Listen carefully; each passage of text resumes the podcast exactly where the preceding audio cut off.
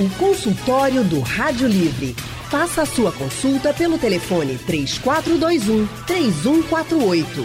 Na internet www.radiojornal.com.br. Você tem algo na sua casa ou no seu trabalho que não consegue desapegar de jeito nenhum? Descartar alguns objetos é muito difícil para muita gente. Algumas pessoas são chamadas de acumuladores.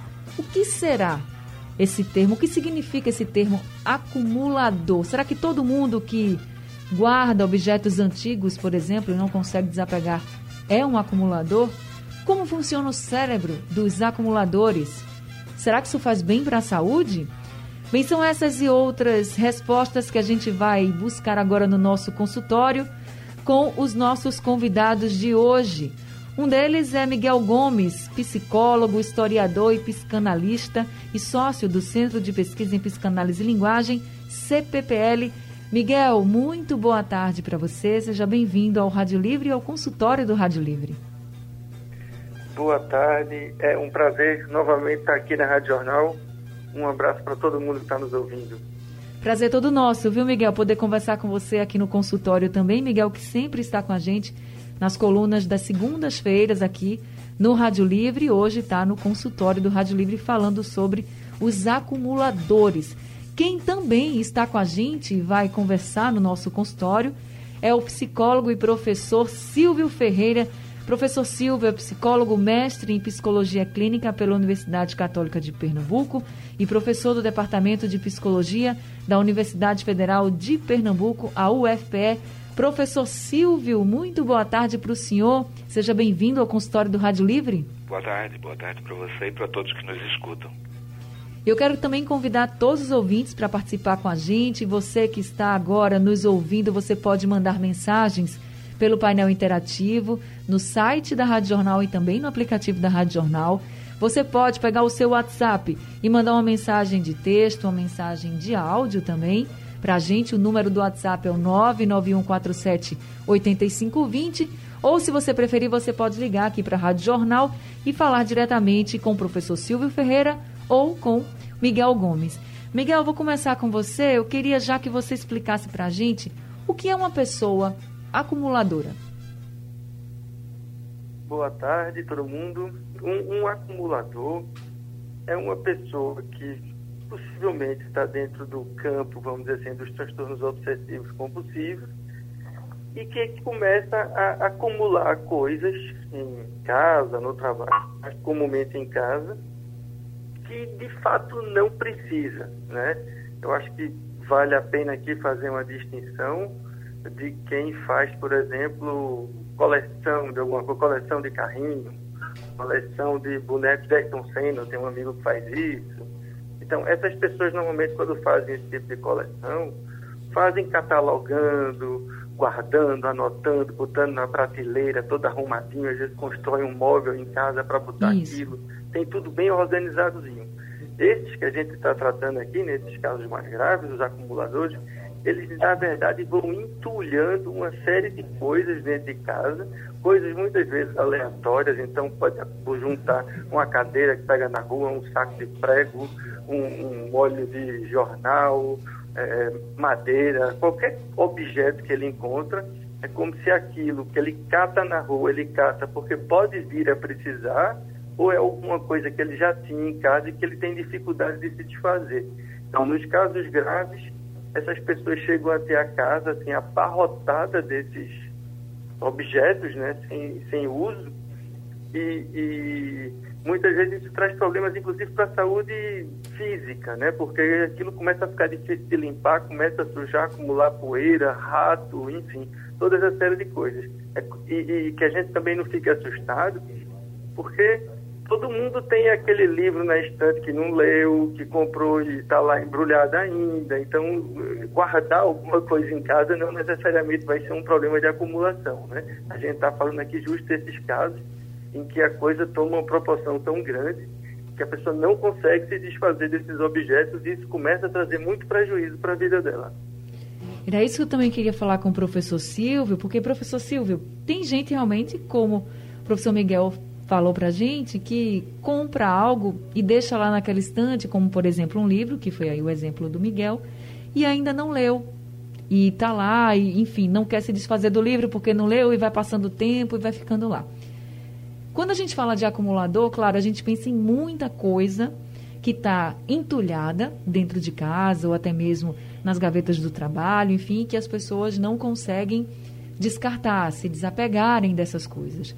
Mas isso pode demorar anos também, ou não. Ou a pessoa que é acumuladora, você já percebe logo de início que ela está ali desenvolvendo um transtorno e que ela está realmente sendo uma pessoa, se transformando numa pessoa acumuladora. Era isso. Eu quero saber se é rápido ou se realmente pode demorar anos esse processo e depois a gente perceber assim, nossa, me tornei um acumulador. Não, é um processo em curso. Ele não surge do nada. Ele é um processo que vai se estabelecendo na vida da pessoa. O fato de que alguém compra um livro e não lê ele hoje não significa que ela tem um caráter acumulador ou um caráter retentivo, retentivo no sentido de reter com ela os objetos. Não compra hoje, não, não compra o livro hoje, mas não pode ler hoje nem amanhã, pode ler mais adiante. As pessoas às vezes vão é, deixando as coisas para mais adiante chegar e fazer um balanço. Um balanço no guarda-roupa, um balanço na escrivaninha, um balanço, seja onde for. E isso pode, cada um tem seu ritmo, cada um tem seu tempo que estabelece para si de desvencilhar-se daquilo que ela considera necessário ou desnecessário, o que fica e o que vai para o lixo.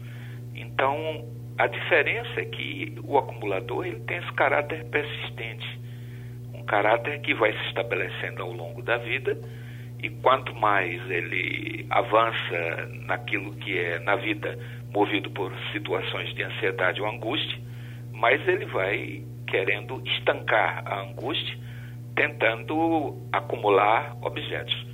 É como se é, a pessoa quisesse achar que diante de uma avalanche ela é capaz de, com um balde, se livrar e ficar pegando a neve escorrendo montanha abaixo com um balde. Ela não vai conseguir.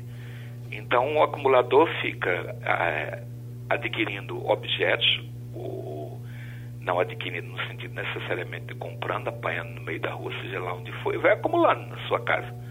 Agora, só que ele, o que objetiva e que ele não se dá conta e não sabe, é que movido por uma ansiedade e uma angústia, ele vai tentar controlar os objetos do mundo, já que ele não tem controle sobre a fonte original ou originária da sua ansiedade, da sua angústia. Aí tem um lado de sofrimento muito grande, diferentemente do que o colega falou. É, Miguel, é, em relação aos colecionadores, o amigo dele em particular que ele mencionou, que tem prazer na coleção que faz, as pessoas que são acumuladoras, elas não têm prazer, não. Elas vivem mergulhadas num sofrimento. Elas têm vergonha é, do que fazem e, e vergonha de permitir até que outras pessoas tenham acesso à casa dela e se deem conta de quanta casa é desorganizada. Mas só é desorganizada no mundo exterior porque elas são desorganizadas nas suas interioridades. E isso é um processo que vai se estabelecendo ao longo da vida em geral, atinge as pessoas por volta dos 30 anos de idade.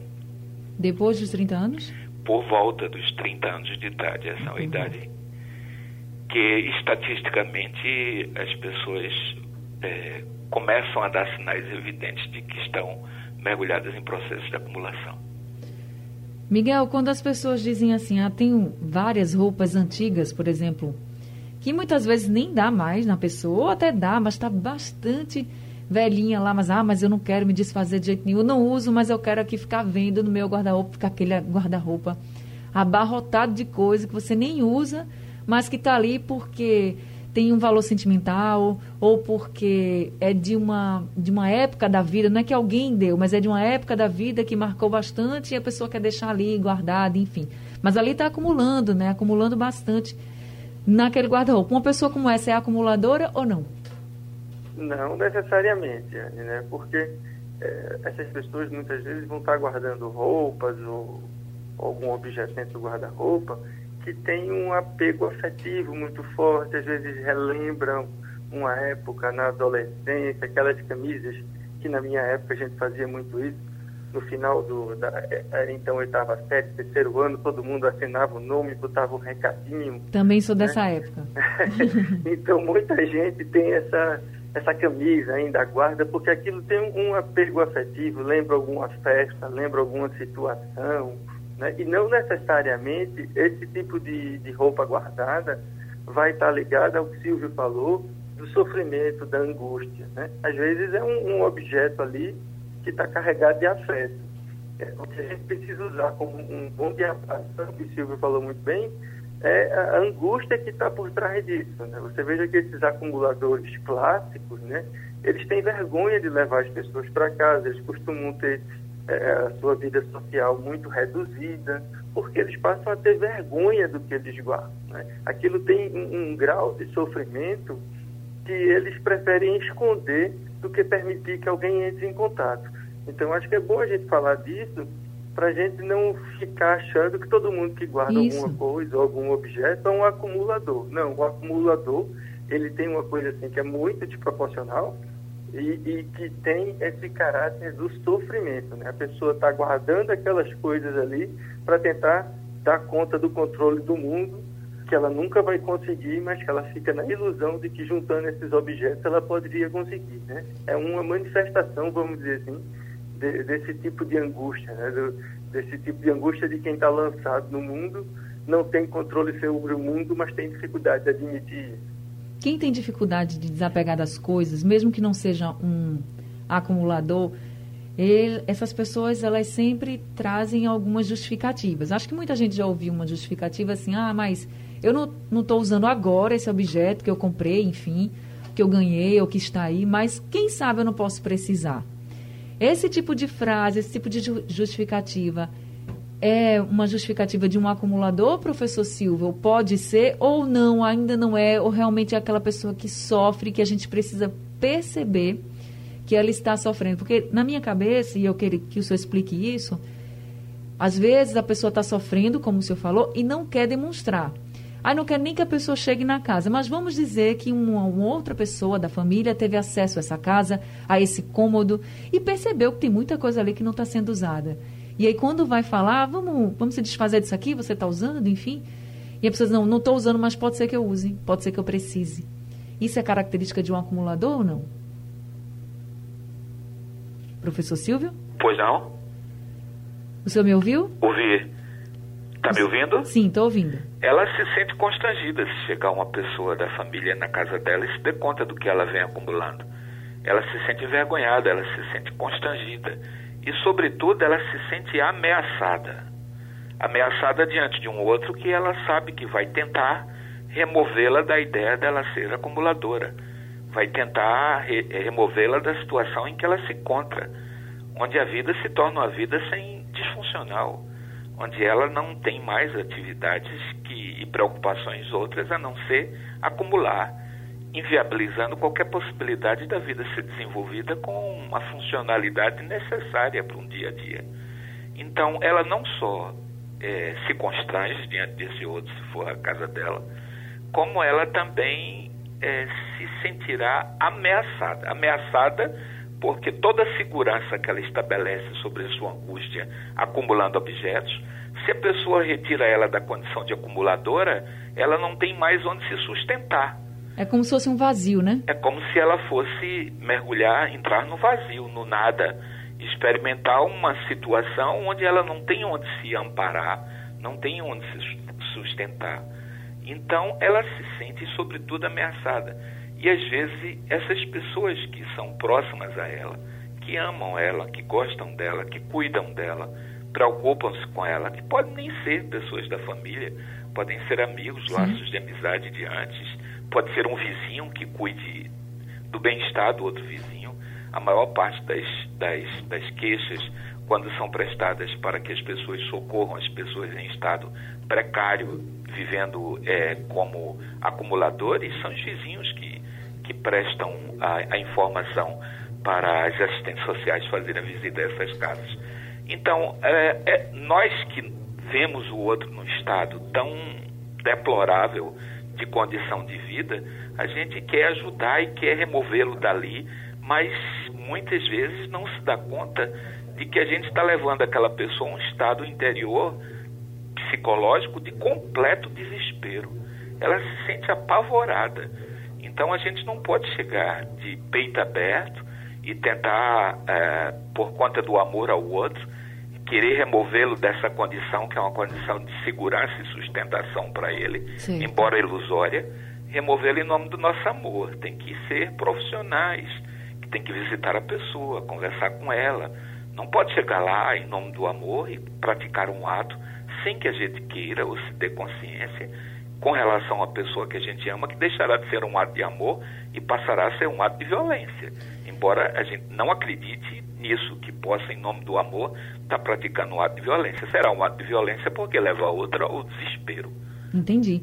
A gente vai para um rápido intervalo. Na volta, a gente já explica como você pode agir para até convencer essa pessoa ou incentivar essa pessoa que você percebeu que é um acumulador, uma acumuladora, a ir procurar ajuda, como o professor Silvio está orientando. Miguel, o professor Silvio nos disse que a pessoa que consegue identificar que aquele parente, que aquele amigo é um acumulador, não pode chegar tentando já acabar com essa história de estar tá acumulando, tentando descartar os objetos, porque isso pode ser até considerado um ato de violência, já que as pessoas que são acumuladoras, elas estão mais vulneráveis, elas se sentem assim muito ameaçadas quando alguém tenta tirá-las daquele ambiente que ela mesmo formou, né, com muitas coisas acumuladas. Então eu queria perguntar para você como eu, que não sou acumuladora, faço para ajudar um amigo ou uma pessoa da minha família que eu identifico que está se tornando um acumulador que já é um acumulador. Eu quero ajudar, mas não sei como. Como é que eu posso incentivar essa pessoa para que ela procure ajuda, por exemplo, um profissional especializado?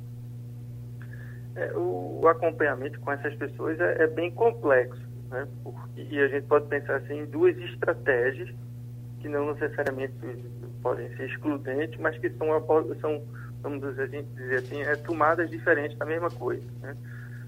se você tem uma pessoa que está lá e você identifica que já está num quadro de uma acumulação muito, muito grande, você tem dois, duas frentes de batalha, né? Vamos dizer assim. Uma frente de batalha, naqueles casos gravíssimos que a casa você não tem nem por onde andar direito, é você estabelecer algum tipo de estratégia para que essa pessoa volte a ter espaço dentro da própria casa, né?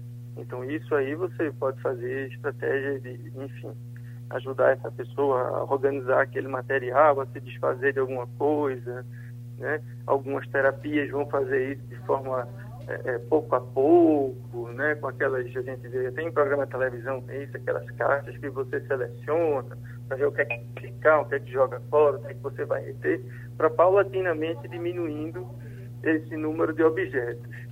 Mas isso não resolve completamente a situação, porque como a gente já viu aqui na, né, nesse programa, se a gente não cuidar do que se passa internamente com essa pessoa, com essa angústia do porquê que ela faz esse tipo de acumulação, a gente vai estar correndo risco dessa pessoa, de repente, é, é organizar a casa, mas ela vai continuar internamente desorganizada.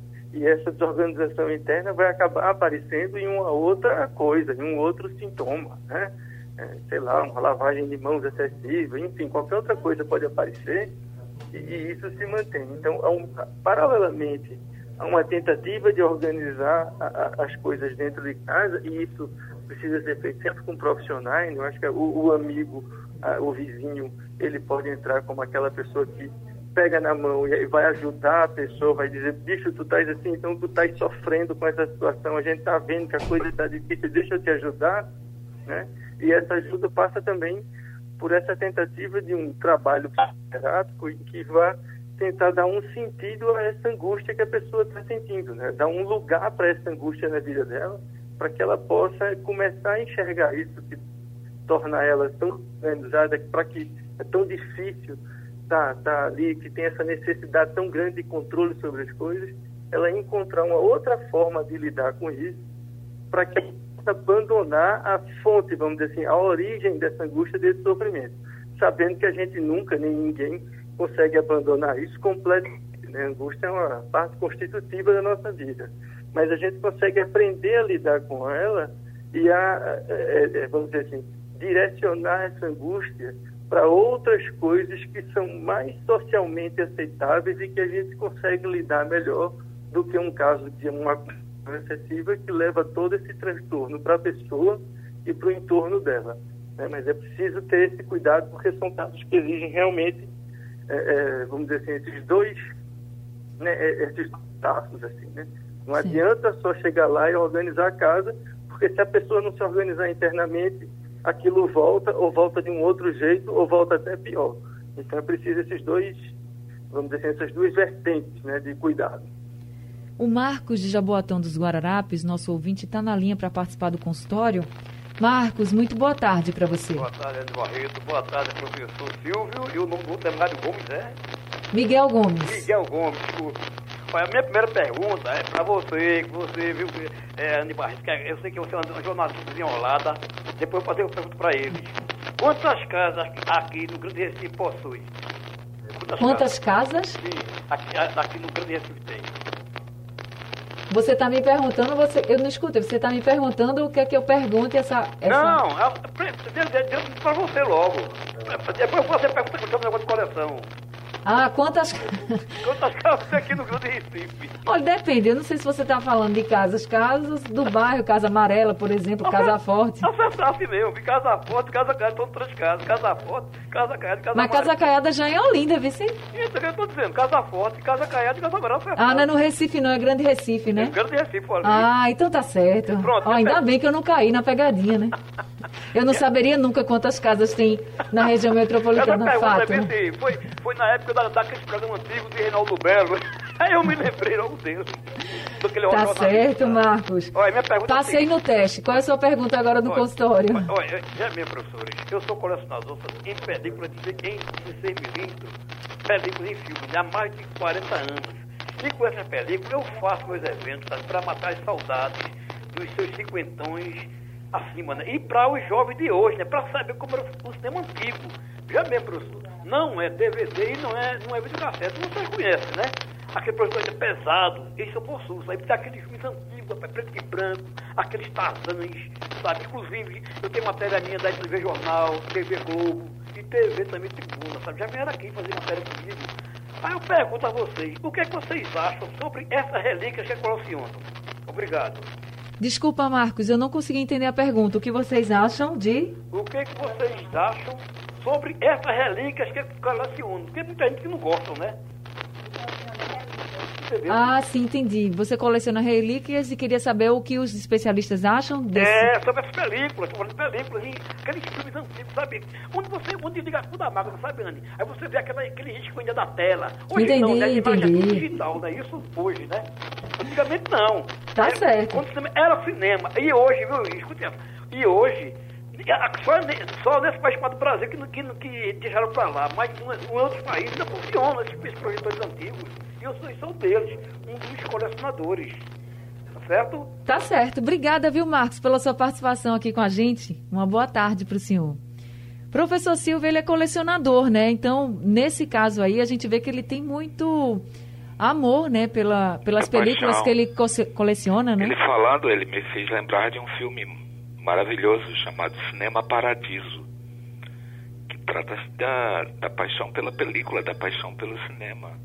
É uma coisa que tem uma, tem uma essa paixão dele ele coloca a serviço da cultura, da sociedade, compartilha isso com as outras pessoas. Eu me lembrei de Cinema Paradiso, me lembrei também que quando eu era criança a gente pegava essas películas e tentava fazer, é, exibir filme em casa, projetando na, na parede ou no lençol branco e em geral tentava fazer essas projeções com uma caixa de sapato, uma lâmpada que a gente enchia d'água e colocava as película, a película para ser projetada na parede ou no lençol. Então eu fiquei muito é, satisfeito, muito contente de ver que existe pessoas ainda que fazem dessa dessa dessa memória, desses resíduos de memória, dessas é, é, colecionam, né? Preservam, preservam. Certo. Muito, de fato, ele é um bom. colecionador, né? Sim. E o que a gente mais frisou aqui no nosso consultório para quem É um homem ligou... que tem prazer no que faz. Isso. Não, não vive do sofrimento naquilo que pratica. Para quem ligou o rádio agora, a gente está falando sobre acumuladores, mas que são diferentes de colecionadores, tá? Colecionadores têm paixão por aquela coleção, né, que está fazendo, Como- que faz tem amor por um aqueles público, objetos, Tem orgulho, tem a vaidade de, até de exibir mesmo, né, professor Hã? Silvio? Até de exibir, né, os objetos. Sim, claro, ele tem orgulho, ele tem vaidade, ele quer é, dar uma contribuição dele para aquele campo em particular onde ele atua, diferentemente do do, Do outro, acumulador que sim, sofre, outro- que tem outro ansiedade, né? que se envergonha, que, se, que esconde o que faz. O outro é, vive uma neurose e as neuroses não são públicas, as neuroses são privadas. As neuroses são é, expressões de desordens comportamentais que a gente tenta esconder. Por isso que ela é privada. A loucura não é pública. A loucura pega a pessoa quando ela quer e quando ela não quer. Tá Se ela certo. entrar em surto, ela vai revelar a loucura para o mundo. Mas o neurótico não. O neurótico, ele tenta sempre esconder aquilo que nele são as suas situações de desagrado. Pelo nosso Facebook, a gente tem a mensagem aqui da Josefa Pereira dizendo o seguinte: Minha mãe guarda tudo. A casa dela é igual a um museu. Acho que essa frase também é muito clássica, né, Miguel? Quando as pessoas percebem que tem muitas coisas antigas na casa de familiares. Se por um acaso ela percebe ou ela acha que a mãe está sendo ou se tornando uma acumuladora, quer procurar ajuda, como é que funciona o tratamento dessas pessoas acumuladoras, Miguel? É, eu, eu não sei dizer se o caso dessa né, ouvinte pela internet é, é de fato um, um acumuladora, né? Porque tem um certo prazer em colecionar essas coisas antigas, né? Parece uma, uma colecionadora de antiguidades, assim, algo um, que, a- que a gente encontra. Algumas pessoas gostam disso, outras gostam de obras de arte, né? Sim. Enfim, não sei dizer se o caso dela é exatamente. Tudo precisa ser avaliado também, né? É, isso precisa ser melhor avaliado, ser conhecido para a gente poder dizer, não dá por aqui se é ou não é.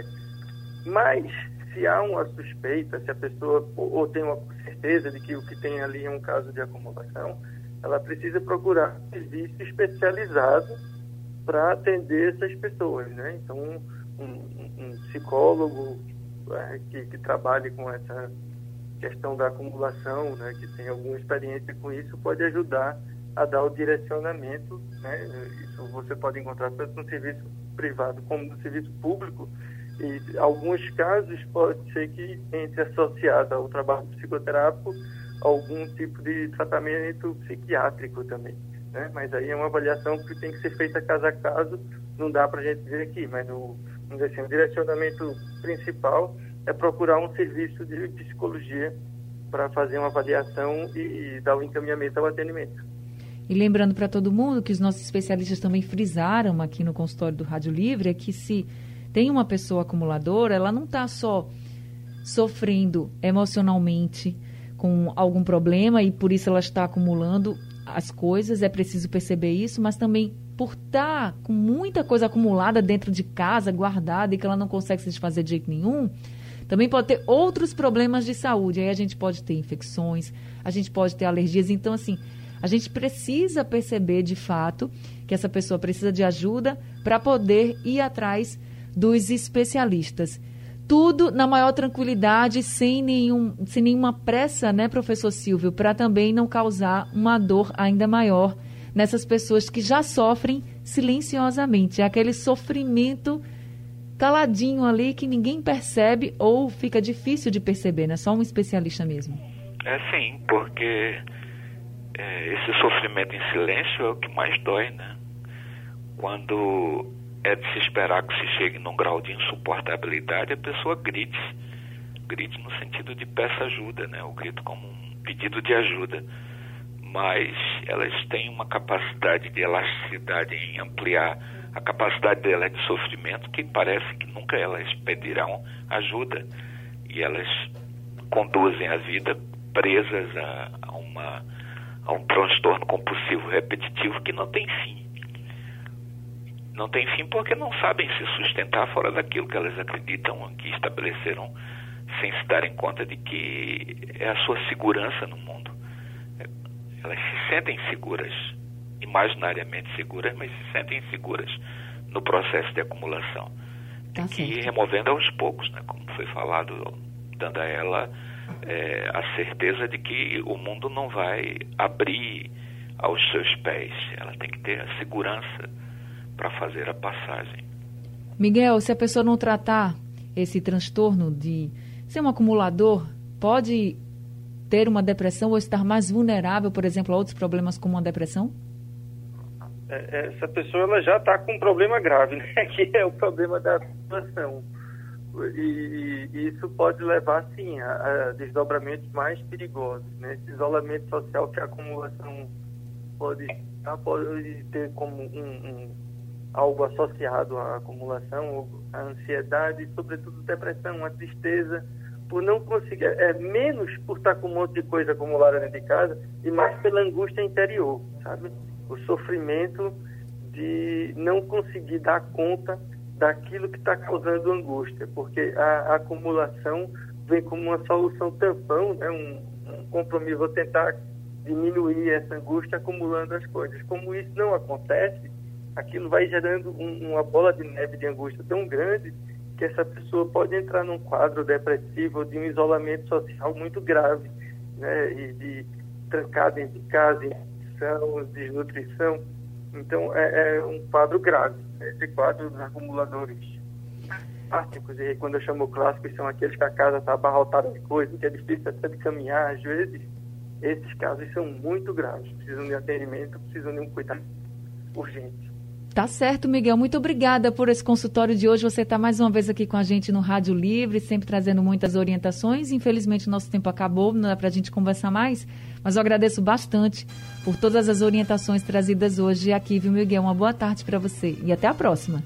Até a próxima, Anne. Um abraço, Silvio. Um abraço, ouvinte. Até a próxima. Professor Silvio, muito obrigada também por estar com a gente em mais um consultório e por também trazer essas orientações e reflexões importantíssimas para quem convive com uma pessoa acumulador ou para até mesmo para quem está percebendo que está se tornando um acumulador. Muito obrigado, viu? E até a próxima. Até a próxima. Eu que agradeço. Um abraço para você e para todos que nos escutam. Um abraço, professor Silva, professor Miguel. Rádio Livre de hoje fica por aqui. A produção é de Gabriela Bento, no site da Rádio Jornal Isis Lima. Trabalhos técnicos de José Roberto Camutanga e Big Alves. A direção de jornalismo é de Mônica Carvalho. Sugestão ou comentário sobre o programa que você acaba de ouvir, envie para o e-mail ouvinte@radiojornal.com.br ou para o endereço Rua do Lima 250, Santo Amaro, Recife, Pernambuco.